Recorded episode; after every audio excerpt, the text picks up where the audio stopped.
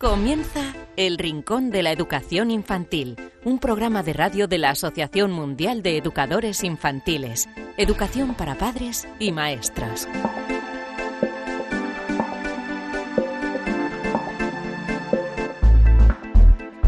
Hola a todos, queridísimos amigos y seguidores del Rincón de la Educación Infantil. Bienvenidos a este programa redondo, redondo por el número, porque es el programa número 60, donde, como siempre, la educación infantil es la verdadera protagonista.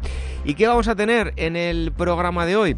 En primer lugar, os vamos a hablar de cómo enseñar a pensar. Hoy en día no todo el mundo lo hace, estamos acostumbrados a enseñarle a los niños muchas cosas, pero lo más importante no es todo el flujo de información que les damos, sino eh, cómo deben utilizarla, cómo deben utilizar su cabeza, pensar, darle vueltas y llegar, en definitiva, a ser mejores eh, personas en todos los sentidos. Hoy nos va a presentar su eh, nuevo trabajo eh, llamado Enseñar y Aprender en Educación Infantil, Amparo Escamilla, que lo ha editado con Anaya. En un momento está con nosotros. También vamos a contar con uno de nuestros expertos, con Rafael Sanz, que nos va a mm, contestar todas las preguntas que nos habéis enviado a rincóninfantil.org y la psicóloga Libera Sánchez nos va a acercar más estudios sobre educación infantil. Siempre aprendemos cosas nuevas con eh, todo lo que nos eh, acerca. Y por cierto, os queríamos comentar, ya lo dijimos la semana pasada, pero os lo volvemos a recordar. El 27 y 28 de marzo de este 2007, en unos días, se celebra el Congreso Buscando la Excelencia Educativa. Em, eh, experiencias significativas, el congreso que organiza Amigo AEC en Madrid, están todas las plazas cubiertas. Ahora, si queréis, podéis asistir de otra forma, que es ver todas las eh, charlas, todo el congreso entero a través de internet, online. Es muy fácil, tenéis que entrar en uac.org y nada más entrar. tenéis el banner de Buscando la Excelencia Educativa y ahí os va a dar todas las eh, directrices si queréis acudir de forma online al congreso que no lo debéis eh, eh, pensar mucho porque bueno se han cubierto todas las plazas hay bastante expectación y tenéis otra nueva oportunidad de asistir aunque sea desde la distancia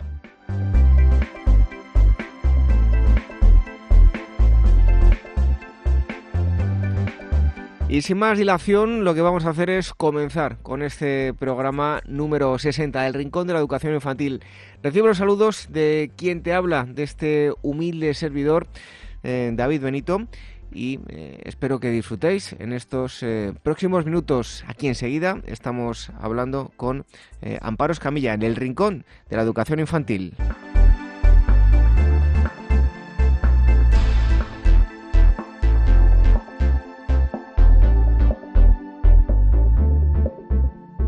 Red de docentes comprometidos con la paz. La educación sin valores solo convierte al hombre en un demonio más inteligente.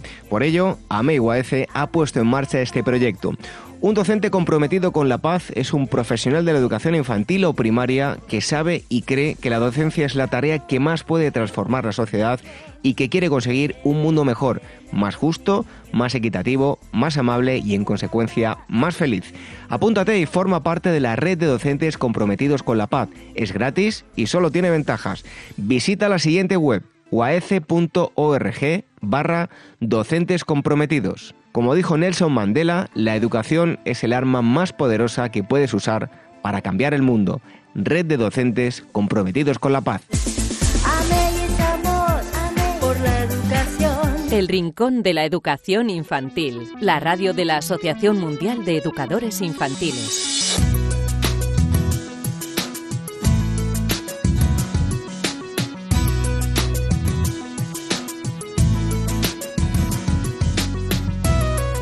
En esta primera parte del programa de hoy, hoy vamos eh, a charlar con eh, una profesional de educación que ya estuvo con nosotros, eh, si no recuerdo mal, era el tercero o cuarto programa y hoy volvemos a, a invitarla al Rincón de la Educación Infantil porque acaba de publicar un libro que se llama Enseñar y aprender a pensar en educación. Ya es Amparo Escamilla, es doctora en Ciencias de la Educación por la Universidad eh, Complutense de Madrid y directora del equipo de proyectos eh, pedagógicos. Em, Amparo, es un placer volver a darte la, em, la, bienvenida aquí en el Rincón de la Educación Infantil. Encantada, David, de estar nuevamente con vosotros y poder colaborar con la inmensa labor que estáis haciendo desde AMEIYF. Bueno, como decía yo, acaba de publicarse un, libro interesante. Muchas veces, pues enseñamos a, los pequeños y a los no tan pequeños directamente, ahora lo, veremos durante la entrevista, ¿no? A que eh, vayan a la escuela, al colegio, al instituto, a que aprueben simplemente y nos vamos dejando muchas cosas eh, por el camino. En, ocasiones, eh, Amparo, se enseña a estudiar, a aprobar los exámenes. ¿Qué debemos hacer desde eh, edades tempranas para enseñarles algo tan importante como es pensar? Pues mira, yo creo que lo primero es cambiar la mentalidad, es decir, de entrada creer que primero debemos hacerlo, porque estamos en el siglo XXI y dar información ya no vale. Información hay por todas partes. Los niños y luego más adelante los jóvenes necesitan saber estructurar esa información, saber organizarla y saber qué hacer con ella. Entonces, para esto es imprescindible enseñar a pensar. Luego, por tanto, primero, saber que tenemos que hacerlo y que es imprescindible en el siglo XXI. Y después, creer que podemos hacerlo, porque realmente todos los estudios neurocientíficos están revelando que tenemos la obligación de ser optimistas, que efectivamente la mente cambia con el aprendizaje es decir, que la inteligencia se aprende, entonces podemos hacerlo. Entonces, primero cambiamos de mentalidad nosotros, creemos y podemos, y a partir de esos niños. Y les hacemos creer en sus propias posibilidades. Y lo que hacemos es todos los pequeños entrenamientos que vayamos haciendo los vamos reforzando, porque realmente cuando ellos se sientan seguros, cuando se sientan confiados, no van a tener, no van a tener miedo a arriesgarle, arriesgaciones basadas en problemas y retos. Y ahí es donde vamos a ir disponiendo distintos tipos de herramientas, que serán las técnicas. Bueno, pues una de las herramientas precisamente es el libro que hoy Em, estamos presentando, pero de una fallo para enseñarles a, pensar. Pues eh, en estos momentos disponemos de un bagaje amplísimo de técnicas. Entonces, a mí me gusta destacar efectivamente esta herramienta. ¿Por qué? Porque dentro de la metodología, la técnica es esa aliada, la más concreta, la que nos va a permitir acompañar las actividades. Y hoy fíjate que estamos hablando de técnicas en plural. ¿Por qué? Porque estamos investigando en estos últimos años y estamos obteniendo multitud de diferentes técnicas que nos van a servir para diferentes situaciones. De esta manera podemos contextualizar estamos en el aula, en un momento determinado tenemos un contenido y lo que nos interesa es desglosarlo, pues buscamos una técnica para enseñar a los niños a analizar. En otro momento lo que nos estimular más la imaginación, la fantasía. Entonces buscamos una técnica para estimular o para potenciar el pensamiento creativo, etcétera. Entonces, por tanto, tenemos multitud de técnicas técnicas muy variadas nos van a acompañar las actividades y lo más significativo es que hoy estas técnicas nos a meter a los niños en disposición de trabajar y pensar al mismo tiempo, es decir, porque vamos a fusionar las técnicas con los contenidos. Y Amparo, si hablamos, ¿esto lo ponen en práctica eh, los docentes de hoy en día o por lo general no siguen este tipo de técnicas? Bien, vamos a, vamos a partir de una base. Yo considero que todos los buenos docentes siempre han enseñado a pensar a los alumnos y de una manera u otra se han preocupado por ello. Es decir, todo aquel eh, profesor que ha mirado a sus alumnos, que ha mirado sus necesidades, que se ha, eh, se ha preocupado por dinamizar, que se ha preocupado por ayudar a manera más intuitiva, metiendo muchísimo esfuerzo y consiguiendo a veces bastante, pero no lo que merecía la situación. En estos momentos, como ya tenemos técnicas muy depuradas, con paquetes de técnicas, como hemos dicho, lo que podemos es conseguir con mucho menos esfuerzo un rendimiento mucho mayor. Entonces, a mí me gusta mucho destacar que uno de nuestros mayores eh, pensadores, en algún momento determinado, Ortega y Gasset, decía que la técnica es el esfuerzo para ahorrar esfuerzo. Pues a mí hoy los profesores me están comentando sorprendidos, algunos que llevan ya trabajando ya con carreras dilatadas de 30 años, que efectivamente viendo eh, este paso que pueden dar más allá con las técnicas, los niños están evolucionando muchísimo y ellos verdaderamente se muestran sorprendidos. Bueno, pues en estos momentos lo que tenemos que hacer es buscar estas ayudas porque van a hacer nuestro trabajo mucho más fácil y mucho más eficaz. Bueno, eh, como nos eh, comentas, el libro es muy práctico, así que lo vamos a, repasar. Hablas de análisis en una primera parte, análisis asociativo y eh, en rueda lógica. ¿En qué consisten? Vamos a ver, pues como hemos comentado, las técnicas las organizamos, por así decirlo, por paquetes, ¿no? Es decir, técnicas que tenemos para un tipo de situaciones o para otro tipo de situaciones. Estas dos que me acabas de nombrar, el análisis asociativo y las ruedas lógicas, son las técnicas que yo denomino las que siempre están ahí, que son como una especie de fondo de armario, es decir, las puedes aplicar a cualquier contenido, en cualquier situación. Lo hacemos ya desde infantil y yo trabajo con ellas también hasta secundaria y, e incluso con familias y con personas adultas. Entonces, con estas técnicas, por ejemplo, en particular con el análisis asociativo, lo que damos es una ruta de pensamiento con la que tú presentas una mirada panorámica. ¿Qué tipos de preguntas te da? Pues la primera pregunta es sobre el espacio, el dónde, después el cuándo, después el por qué, la siguiente quiénes y con qué, y más adelante con qué normas. Imaginémonos un contenido cualquiera de infantil, si queremos hablar en un momento determinado de los animales. ¿Dónde viven? ¿Cuándo los vemos? ¿Cuánto tiempo viven? ¿Por qué son tan importantes en nuestra vida los animales? quiénes se ocupan de ellos y con qué, cómo debemos tratarlos. Entonces, si nosotros cogemos el tipo de preguntas y las unimos a un contenido, con eso ya tenemos una ruta de pensamiento. Pero fíjate que te decía, son tan útiles que es que las podemos aplicar a cualquier cosa. Por ejemplo, a mí me gusta mucho ahora trabajar con las técnicas en educación emocional, porque llevamos mucho tiempo diciendo que este es es una dimensión importantísima y que tenemos que aprender a gestionar las emociones, pero antes tenemos que aprender a conocerlas. Fíjate, tratar una técnica tan importante para nuestros alumnos en nuestras clases como los miedos para poder gestionarlos. Vamos a un análisis asociativo, cogimos ese tipo de preguntas y, llegamos a los niños. ¿En qué lugares sentimos más miedo? ¿Cuándo sentimos más miedo? ¿Por qué miedos?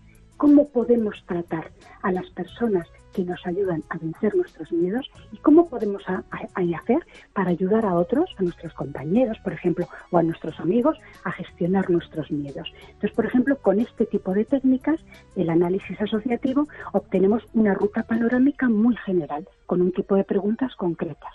Con la rueda lógica siendo también muy genérica, nos da un tipo de preguntas para construir conceptos que pueden ser muy sencillitos. Entonces, el qué es, cómo es, en qué se parece, en qué se diferencia, por qué es importante, para qué nos serviría, cómo concluimos. Entonces, lo que vamos haciendo en definitiva es tener estas rutas de pensamiento en nuestras fichas, las vamos asociando a contenidos, las vamos aplicando de una manera regular y pronto nos vamos dando cuenta cómo los niños las van aplicando de manera espontánea. Y nos lo dicen las familias, que a veces nos dicen los padres, queremos aprender a preguntar así, porque es que se dan cuenta que sus niños de manera gradual las van interiorizando y entonces tras ver una película o salir en un momento determinado una mañana al campo, van haciendo preguntas y son preguntas que ellos advierten de manera intuitiva que llevan una sistemática y les sorprende mucho, claro. Bueno, también em, están las que citas en el libro, como las em, filósofas experimentadas. ¿En qué consiste esto, Amparo? Sí, pues aquí tenemos unas técnicas que son en un momento determinado para profundizar en algunos tipos de procesos, como por ejemplo en la lógica, en la causalidad, como dentro de las filósofas experimentadas, uno de los ejemplos lo tendríamos en CTF, considerar todos los factores. ¿Qué hacemos ahí? Aplicar una técnica con la cual yo en un momento determinado a un niño le pido que pida, que piense en diferentes razones por las cuales algo es importante. Pues vamos a imaginarnos en un tema de las plantas y estamos estudiando, por ejemplo, las frutas. ¿Por qué va a ser importante comer frutas? Eh, después de haber analizado y estudiado información, la sintetizamos así con un CTF. Lo que hacemos es, después de plantear, vamos uniendo las respuestas de los niños, las sintetizamos también nosotros y nos vamos encontrando con grupos de respuestas muy significativas. Entonces, con un CTF yo puedo estimular la causalidad múltiple, el pensamiento lógico, de una manera muy natural también, estimulándolo con contenidos. Las llamamos filósofas experimentadas por esto, porque de alguna manera manera tú la relacionas con psicología y fíjate, causalidad múltiple, pensamiento lógico, pero es verdaderamente sorprendente cómo los niños las aplican de una manera natural y en multitud de situaciones cuando voy a los colegios y, me encuentro a los niños por los pasillos, enseguida empiezo a preguntarles, ¿por qué te gusta esto? ¿Estás tomando tal cosa de bocadillo? ¿Por qué te gusta? Así, te sorprenden que enseguida te dan tres o cuatro razones y muchas veces piensan, piensas, no, si esto me lo preguntan a mí, igual digo que porque pero eso ya enseguida se va viendo cómo el entrenamiento va desarrollando sus habilidades y se convierten en eso, en, entre comillas, filósofos experimentados.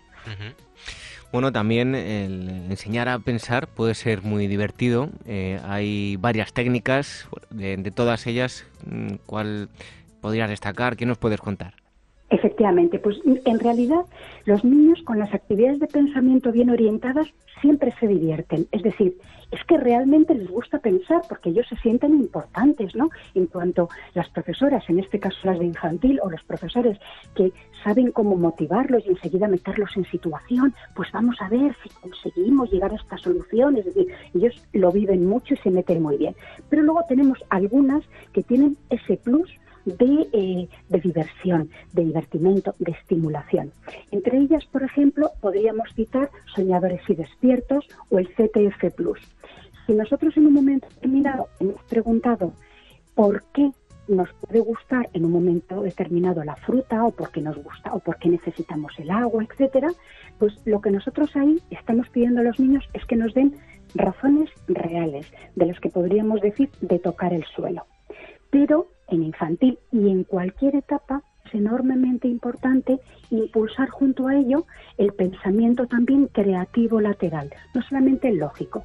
Entonces, después de haber hecho un ejercicio de lógica, hacemos otro ejercicio de fantasía. Y entonces ya nos pueden dar cualquier razón que sea fantástica. Y entonces, en ese sentido, a los niños les gusta mucho, en esa ocasión concreta, desmelenarse, por así decirlo, bueno, y a los profesores y a las profesoras también, y idear e imaginar.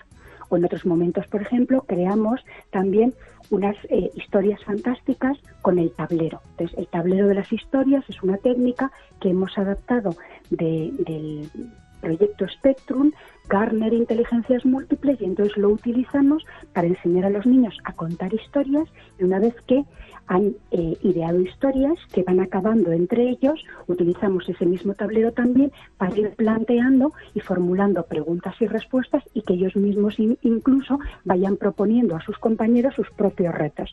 Y claro, se crean situaciones muy, muy divertidas, claro, son sus favoritas, por así decirlo. Bueno, y por último, em, otro punto también a tener muy en cuenta es eh, detectar y rastrear los, los problemas, ¿no? Sí. efectivamente, en un mundo en el cual los niños tienen que ser cada vez más autónomos, hay que eh, tenemos que preocuparnos por potenciar las relaciones interpersonales, la inteligencia interpersonal y la inteligencia intrapersonal. Entre los niños surgen muchos conflictos y tenemos que enseñarles a gestionarlos de manera autónoma. Aquí incluso a veces tenemos que hacer recomendaciones a las familias porque sabemos que cada vez intervienen más, y los vemos en los mismos patios de los colegios, es decir, bueno, pues los niños tienen que ir aprendiendo gradualmente a gestionar sus problemas. Y esto lo hacemos también con técnicas específicas, en este caso con el rastreador. El rastreador es una técnica que aplicamos para solucionar conflictos. La hemos adaptado de los colaboradores de Goleman. Entonces, cuando surge un conflicto con los niños, realmente lo que hacemos es plantear una serie de preguntas para que analicen ese conflicto y luego además propongan una solución que pueda ser viable con el compañero o con los compañeros y compañeras con las cuales se haya planteado. Bueno, y ya para terminar, Amparo, em, te voy a pedir que nos des un consejo, tanto para maestros como para padres. Eh, ¿Qué podemos hacer para enseñar a pensar a los pequeños y pequeñas que tenemos en las escuelas o en casa?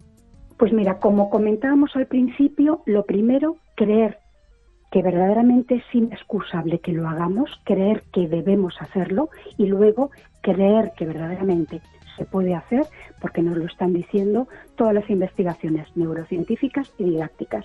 Y una vez dicho esto, entonces eh, mm, trabajar con los niños las actitudes, la disposición, es decir, esa autoestima de la que hablábamos también antes y esa mentalidad en crecimiento eh, en la que verdaderamente ellos apuesten y ellos piensen que pueden pensar y que pueden pensar muy bien, como decíamos antes, como filósofos experimentados, porque realmente lo van a poder hacer.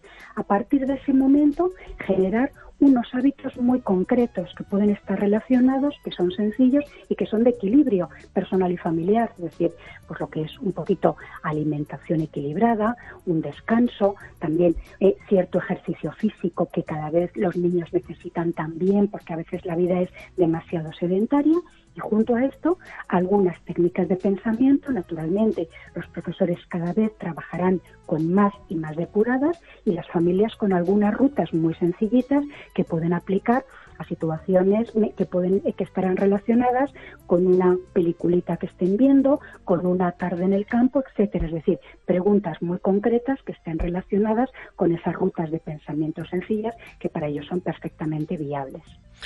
Pues eh, hay un libro donde ustedes van a encontrar mucha más información, es un libro muy práctico y les van a venir, les va a venir muy, muy bien. Se llama Enseñar y aprender a pensar en educación infantil. La autora ha estado con nosotros, en Paros Camilla, y la editorial eh, que lo ha editado es em, Anaya Tiralíneas. Amparo, muchísimas gracias por haber estado con nosotros aquí en el Rincón de la Educación Infantil. Un fuerte abrazo y hasta pronto. Un fuerte abrazo y hasta pronto.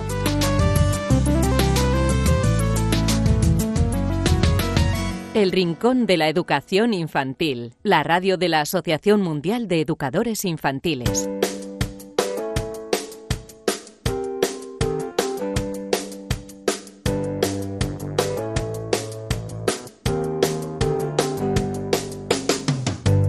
Hoy llegan nuevamente los estudios al Rincón de la Educación Infantil y como siempre nos los acerca la psicóloga Elvira Sánchez. Elvira, bienvenida un día más. Pues aquí estoy, encantada. A ver, ¿qué nos eh, vas a acercar hoy? Creo que la cosa va de teléfonos en primer lugar, ¿no? Sí, mira, hoy te voy a hablar de, bueno, del, uso de los teléfonos móviles. Eh, se sabe que, bueno, está siendo estudiado y, bueno, según eh, las fuentes que consulten, pues parece que esto es inocuo o malo para la salud humana. Y, bueno, hoy te voy a hablar de esto. Pues a ver, yo he escuchado muchas cosas sobre los teléfonos, así que cuéntanos. Mira, hay un, te cuento, el uso del teléfono móvil durante el embarazo se asocia durante el embarazo con riesgo de hiperactividad y falta de atención en los niños, según un estudio del Instituto de Salud Global de Barcelona hecho en casi 85.000 madres e hijos en España, Dinamarca, Corea, Holanda y Noruega. Pues mira, este estudio, bueno, que es el mayor que se ha hecho hasta ahora sobre conductas madre e hijo, ha constatado que las mujeres embarazadas que utilizan teléfonos móviles con una frecuencia media y alta tienen más probabilidades de tener un hijo con problemas de conducta y en especial con, bueno, con lo que ellos llaman hiperactividad y, falta de atención.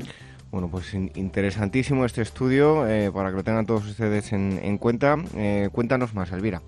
Pues mira, este estudio forma parte de, bueno, de un proyecto europeo llamado Jerónimo, eh, que se ha llevado a cabo a partir del análisis del comportamiento de las madres embarazadas y de sus hijos en edades, bueno, de, sus hijos cuando los niños tenían entre 5 y 7 años. ¿Y cuáles fueron los eh, datos obtenidos, Elvira? Pues mira, te cuento. Eh, para empezar, el 39% de las madres no usó el teléfono móvil durante el embarazo, ya que bueno, la mayoría eh, de estos datos son de madres danesas que fueron reclutadas antes, eh, bueno, entre el 96 y el 2002, que es un tiempo en el que el móvil, bueno, pues se usaba muchísimo menos que ahora. Luego, por otro lado, había un 29% de madres que usaban poco el móvil, un 27% que tenían un uso medio, por así decirlo, y un 5,7 que fueron clasificadas como usuarias con alta frecuencia. ¿Y en el caso de los niños, eh, tienes porcentajes, Elvira?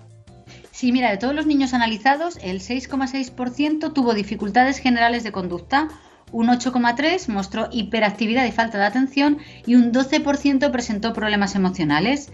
Bueno, pues Laura Pirks, que es la bueno, investigadora que ha llevado a cabo el estudio, eh, ha destacado que los resultados muestran una evidencia consistente del riesgo de problemas de hiperactividad y falta de atención por un uso medio y alto del teléfono móvil por parte de, las mujeres eh, durante el embarazo. Esto eh, estamos hablando de madres durante el embarazo. Elvira, imagino que en el futuro se estudiará de qué manera afecta al feto la exposición a los móviles.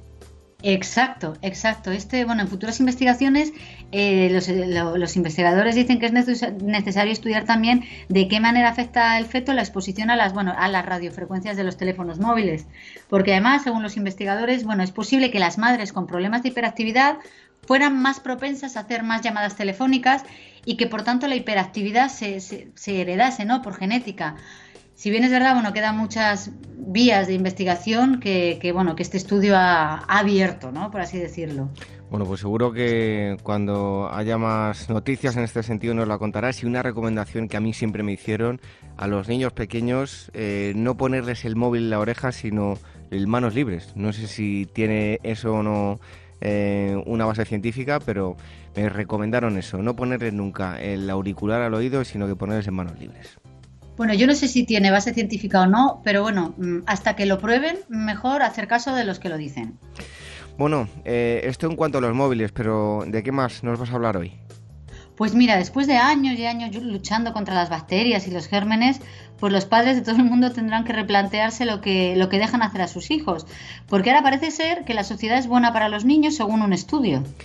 Pues eh, sí, oyendo toda la vida eso de cuidado que no te manches, lávate las manos antes de comer y ahora a ver qué nos cuentas, Elvira.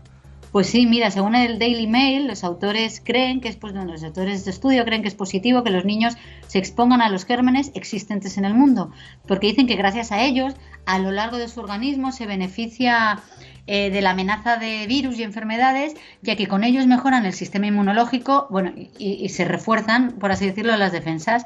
Mira, los autores de este estudio piensan que, la sociedad está sobreprotegiendo a los niños, que, eh, creando bueno, entornos cerrados, limpios, esterilizados, sobre todo desde que, desde que vivimos en las grandes ciudades. Y con esto, bueno, dicen que se consigue que los niños queden desprotegidos en el futuro, ya que su sistema inmunológico pues no sabe cómo responder cuando se enfrenta por primera vez a una de estas amenazas, pudiendo desarrollar enfermedades pues como la dermatitis, el asma, eh, bueno, y otras enfermedades respiratorias. ¿Y quiénes son los autores del estudio, Elvira? Pues mira, Jack Hilbert y Rob Knight, eh, uno es de la Universidad de Chicago y es el director de microbiología del Instituto de Microbiología, de, como te comentaba, de la Universidad de Chicago, y el segundo, eh, Robert, es profesor de pediatría y de, bueno, y de ciencias eh, computer science y ingeniería, y es también director del Centro de Microbiología de la Universidad de California.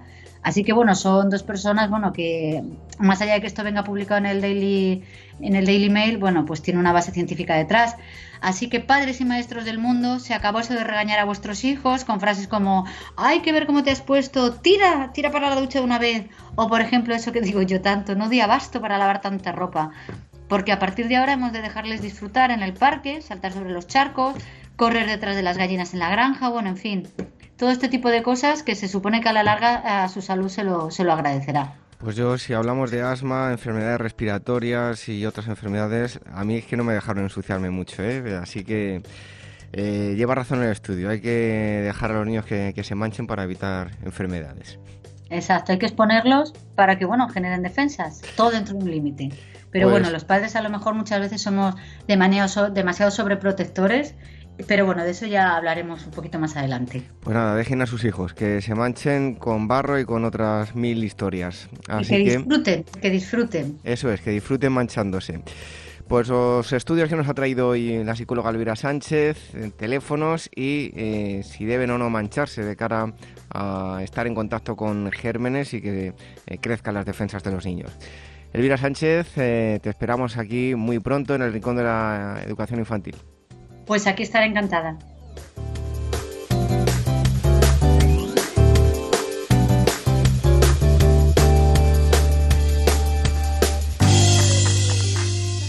¿Quieres formar parte de la gran familia de profesionales de la educación infantil del mundo? Solo en Facebook somos ya más de 110.000. Asociate hoy mismo y empieza a disfrutar de gran cantidad de ventajas de las que ya disfrutan maestros como tú. Y cuantos más seamos, más podremos hacer por mejorar la calidad de la educación que reciben los más pequeños. Todos los detalles en la web de la Asociación Mundial de Educadores Infantiles www.uaece.org. El Rincón de la Educación Infantil, la radio de la Asociación Mundial de Educadores Infantiles. Turno un día más para las preguntas que nos enviáis a rincóninfantil.org. Ya sabéis que nos podéis enviar todas las dudas que tengáis, tanto del mundo de la educación como de la crianza de los niños em, pequeños, de los bebés, que Rafael Sanz y eh, Marisol Justo, que tratan en el día a día con los pequeños y tienen mucha experiencia y, os pueden ayudar. Así que un día más damos la bienvenida a Rafael Sanz. Bienvenido, Rafa. Hola, ¿qué hay, David? Aquí estamos. Venga, vamos con las preguntas. Pues vamos con más preguntas y la primera de hoy nos llega desde mm, Barcelona, nos escribe Emma y nos dice lo siguiente. De todos los temas que tratan en las clases, dada su dilatada experiencia, ¿con cuáles de ellos se sienten más atraídos los pequeños? Total, nada, la pregunta.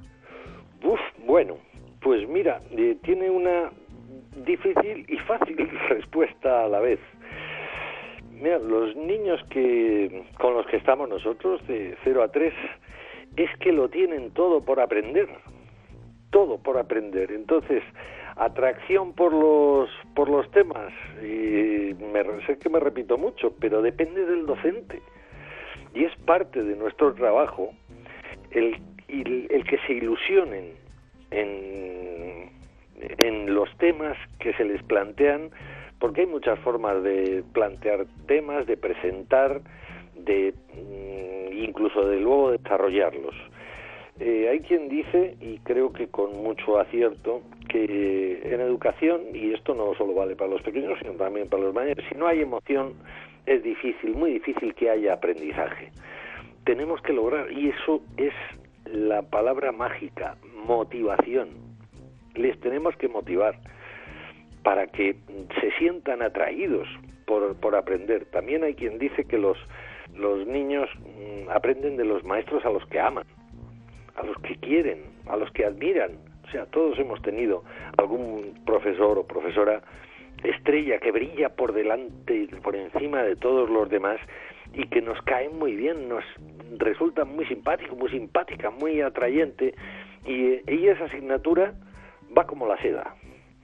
Pues en educación infantil lo mismo. O sea, les tenemos que lograr que nos admiren, que se les caiga la baba mirándonos. Y esa es parte de nuestro trabajo. Por eso te digo que cualquier tema, cualquier tema, hay eh, cosas, o sea, de actividad motriz, de movimiento, pues les encanta, música, les encanta y a través de la música se pueden tratar mil cosas. La plástica les entusiasma todo, cierto, tienen todo por aprender, todo por descubrir y eso es y eso es muy emocionante para ellos si lo sabemos nosotros encauzar. Entonces, lo de siempre, el docente, el docente es la clave de todo. Pues ahí estaba la primera pregunta. Yo también estoy de acuerdo en la emoción. Eso es fundamental a la hora de meterse en un, en un aula y eso que yo no soy ningún experto. ¿eh? Lo dice Rafael Sanz. Así que vamos con la segunda pregunta. Nos dice lo siguiente. Somos Irache y José de Guipúzcoa. Tenemos una niña de mes y medio. Nuestros amigos nos cuentan que en cuanto empezaron a llevar a sus hijos a las escuelas comenzaron a ser más independientes. Incluso que empezaron a... Em, eh, pues la verdad es que no sé muy bien lo que lo que pone aquí. Menar eh, antes eh, ellos solos. No, no sabemos lo que nos dice nuestra amiga. Eso sí, nos suele nos pone una pregunta y dice lo siguiente: ¿Suelen poner en práctica en las escuelas ejercicios físicos como el fortalecimiento del cuello y, y otras partes? Pues la verdad, Rafael, no sé a qué se refiere exactamente, no sé si es andar o no sé a qué se refiere. Irache y, José, la pregunta es un poco confusa. Mm, no solo por la reacción, porque yo no sé si lo de menar será mear antes de ellos solos o andar, eh, de todas formas, no veo demasiada relación entre lo que podríamos ver aquí en el control de esfínteres o con los ejercicios físicos o el fortalecimiento del cuello y las partes.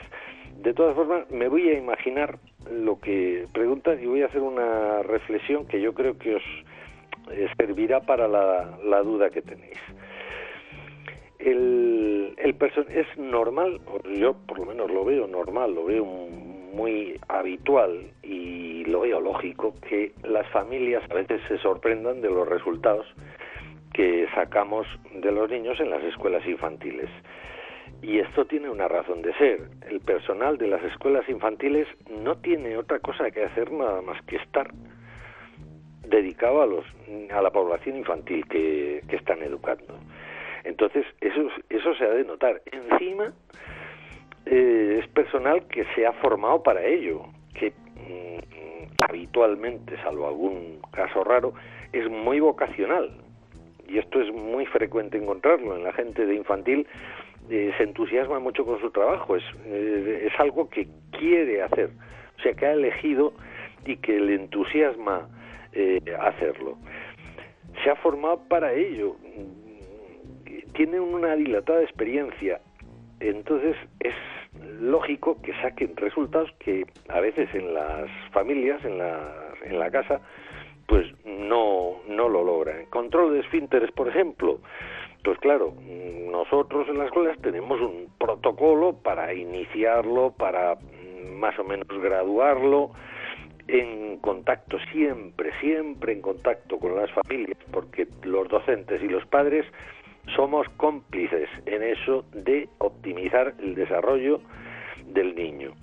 Ese objetivo le compartimos por encima de cualquier diferencia y ahí es donde tenemos que centrar las relaciones familia-escuela.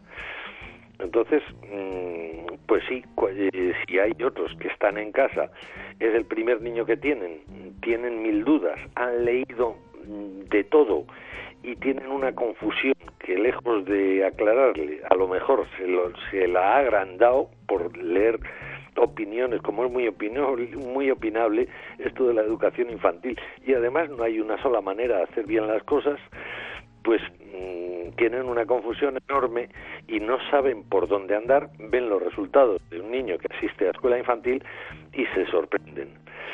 Eh, a tu pregunta de si hacemos eh, ejercicios de cuello, me parece que has dicho ejercicios físicos. A ver, se hacen ejercicios motrices, por supuesto, para que los movimientos sean cada vez más voluntarios, más medidos, más dirigidos, no solo los movimientos globales en la motricidad gruesa, también luego en la mano, en la motricidad fina, tiene, lograr una precisión para luego la, la escritura, para los movimientos eh, finos de agarrar y soltar piezas, eh, para tener una habilidad manual que van a necesitar. Todo eso se hace. Gimnasia como tal, no. Por lo menos, vamos, yo no sé si se hará en otras escuelas. La mía no se hace gimnasia así, digamos, como tal gimnasia dirigida de fortalecimiento de partes específicas del cuerpo.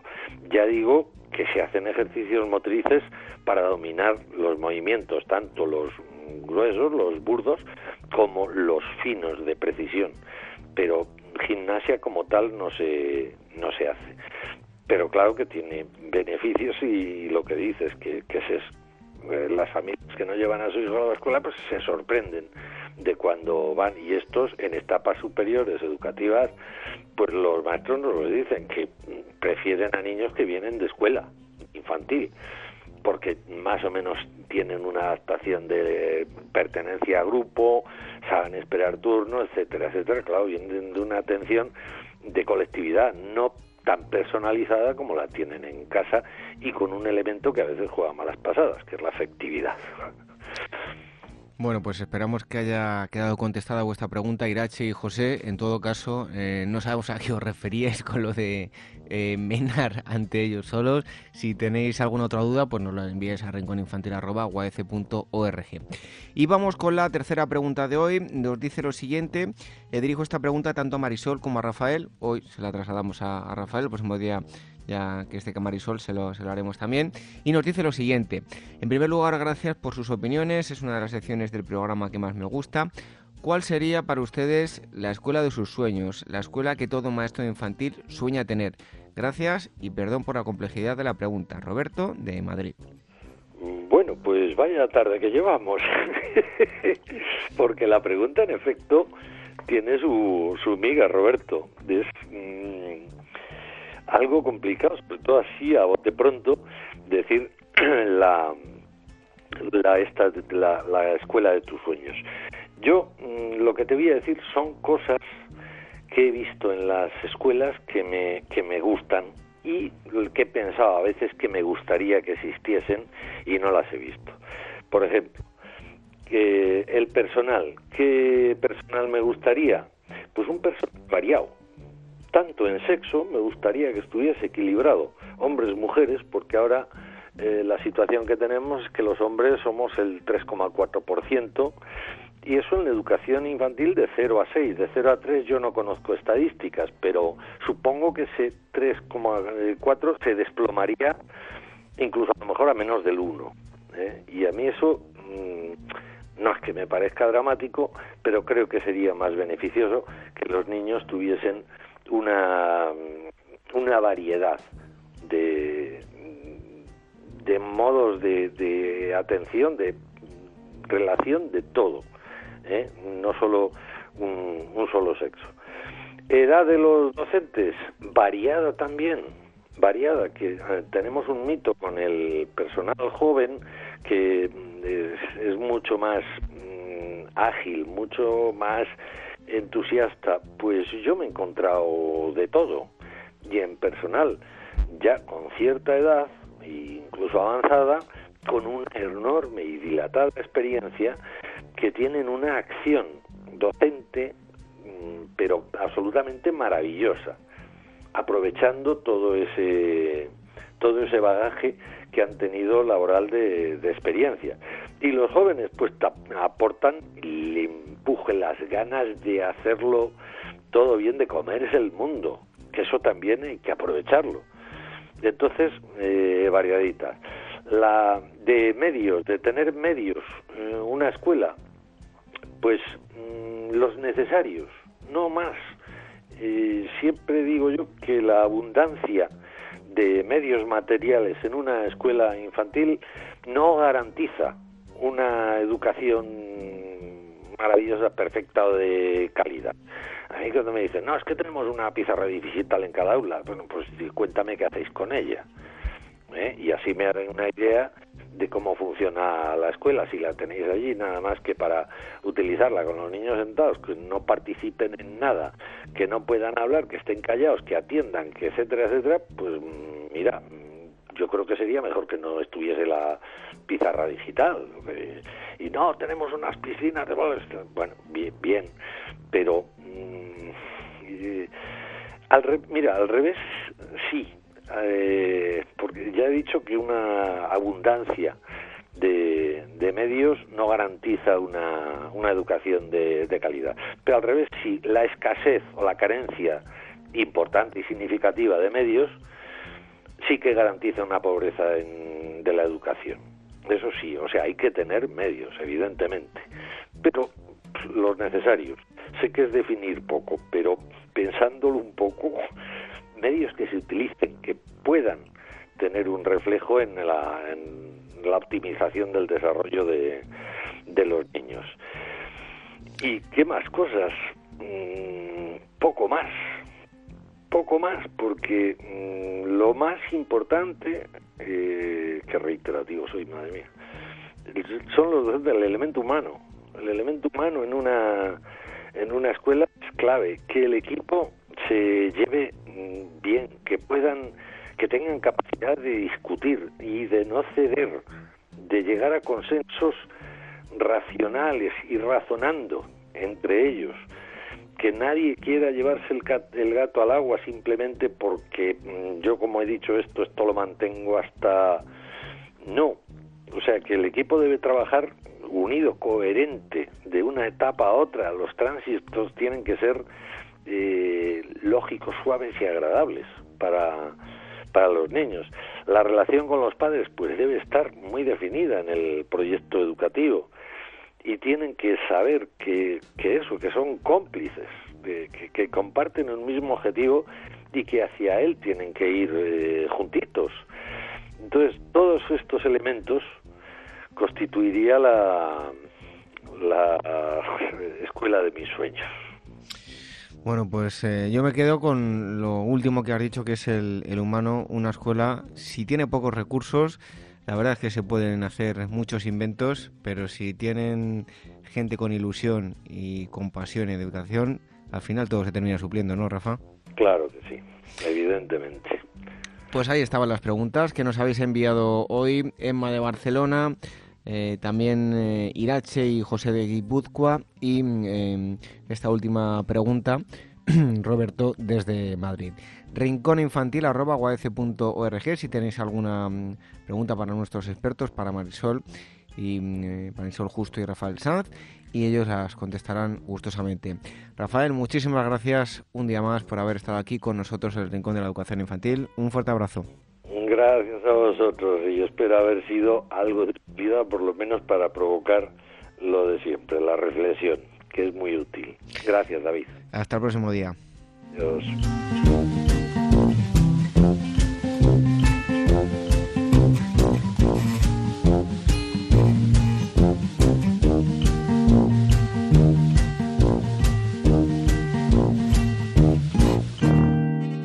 Red de docentes comprometidos con la paz. La educación sin valores solo convierte al hombre en un demonio más inteligente. Por ello, AMEIUAF ha puesto en marcha este proyecto. Un docente comprometido con la paz es un profesional de la educación infantil o primaria que sabe y cree que la docencia es la tarea que más puede transformar la sociedad y que quiere conseguir un mundo mejor, más justo, más equitativo, más amable y en consecuencia más feliz. Apúntate y forma parte de la red de docentes comprometidos con la paz. Es gratis y solo tiene ventajas. Visita la siguiente web uaece.org barra docentes comprometidos. Como dijo Nelson Mandela, la educación es el arma más poderosa que puedes usar para cambiar el mundo. Red de docentes comprometidos con la paz.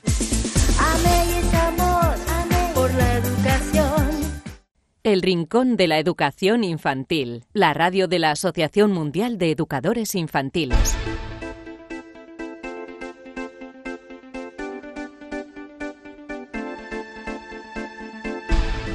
Terminamos este programa número 60 del Rincón de la Educación Infantil. Nos ha contado Amparo Escamilla hoy cómo debemos enseñar a pensar a los más pequeños. Es importantísimo esto que, nos ha contado.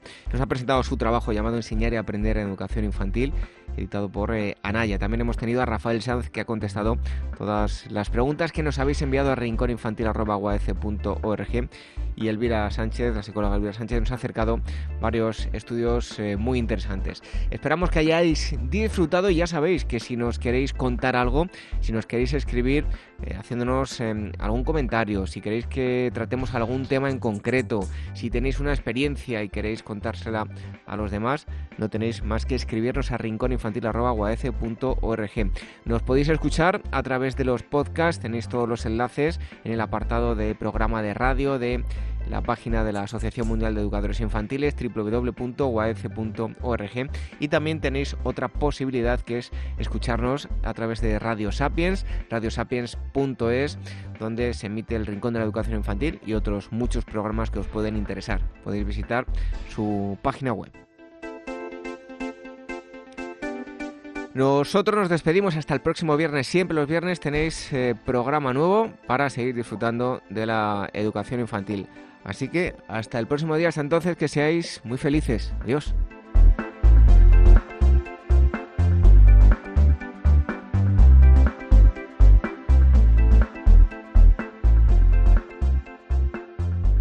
Nuestro Twitter, arroba La carrera.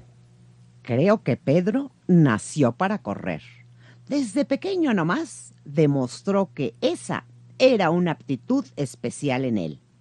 Cuando aprendió a caminar, enseguida comenzó a correr. Todos se reían de su tamaño, corriendo, cuando encontraba espacios abiertos. Así, cuando comenzó su primer grado de escuela primaria, Se destacó en las clases de educación física, en atletismo, cuando se realizaban actividades de carrera. Para su equipo era el líder. Si estaba Pedro, seguro ganaban. Ganaron en primero, ganaron en segundo y ganarían también en tercero. Nadie lo dudaba porque corría cada vez mejor, con más técnica, con más seguridad, con más placer. Llegó el día de la fiesta anual del deporte de su colegio. Se despertó temprano de tan ansioso que estaba. Partió para el campo de deportes con sus hermanos y sus padres. Era una fiesta para no perderla. La mañana transcurrió rápido. Su carrera estaba programada para las 15 horas. Llegó el gran momento. Junto a él partiría corriendo Juancito, su mejor amigo, aunque del otro equipo.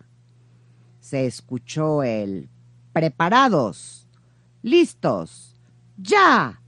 Y ahí partieron todos. La punta todavía no era de Pedro, pero estaba por alcanzarla, faltaban pocos pasos, ya casi saboreaban el triunfo una vez más. Ya le parecía oír a su hinchada gritando fervorosos por esa carrera, cuando de pronto algo raro pasó atrás. Vio por el rabillo del ojo que alguien había caído. No podía ser. Juancito en el suelo se tomaba del pie. Pedro no lo dudó. Regresó sobre sus pasos, le dio la mano a Juan, lo ayudó a levantarse, lo tomó por debajo del brazo y emprendió el camino hacia la meta tan deseada, pero a paso lento, muy lento, sosteniendo a su amigo. El silencio en la tribuna fue total. Nadie lo vitoreaba.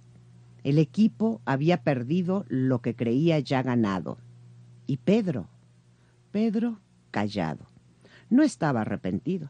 Sabía que había hecho lo que su amigo esperaba lo que él estaba convencido de que había que hacer. Después de todo, carreras habrá muchas.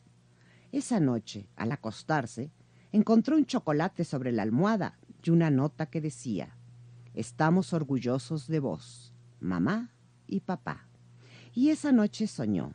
Soñó con una carrera, con una meta, con un premio que no fue, y sintió que su corazoncito galopaba de contento por haber realizado una buena acción.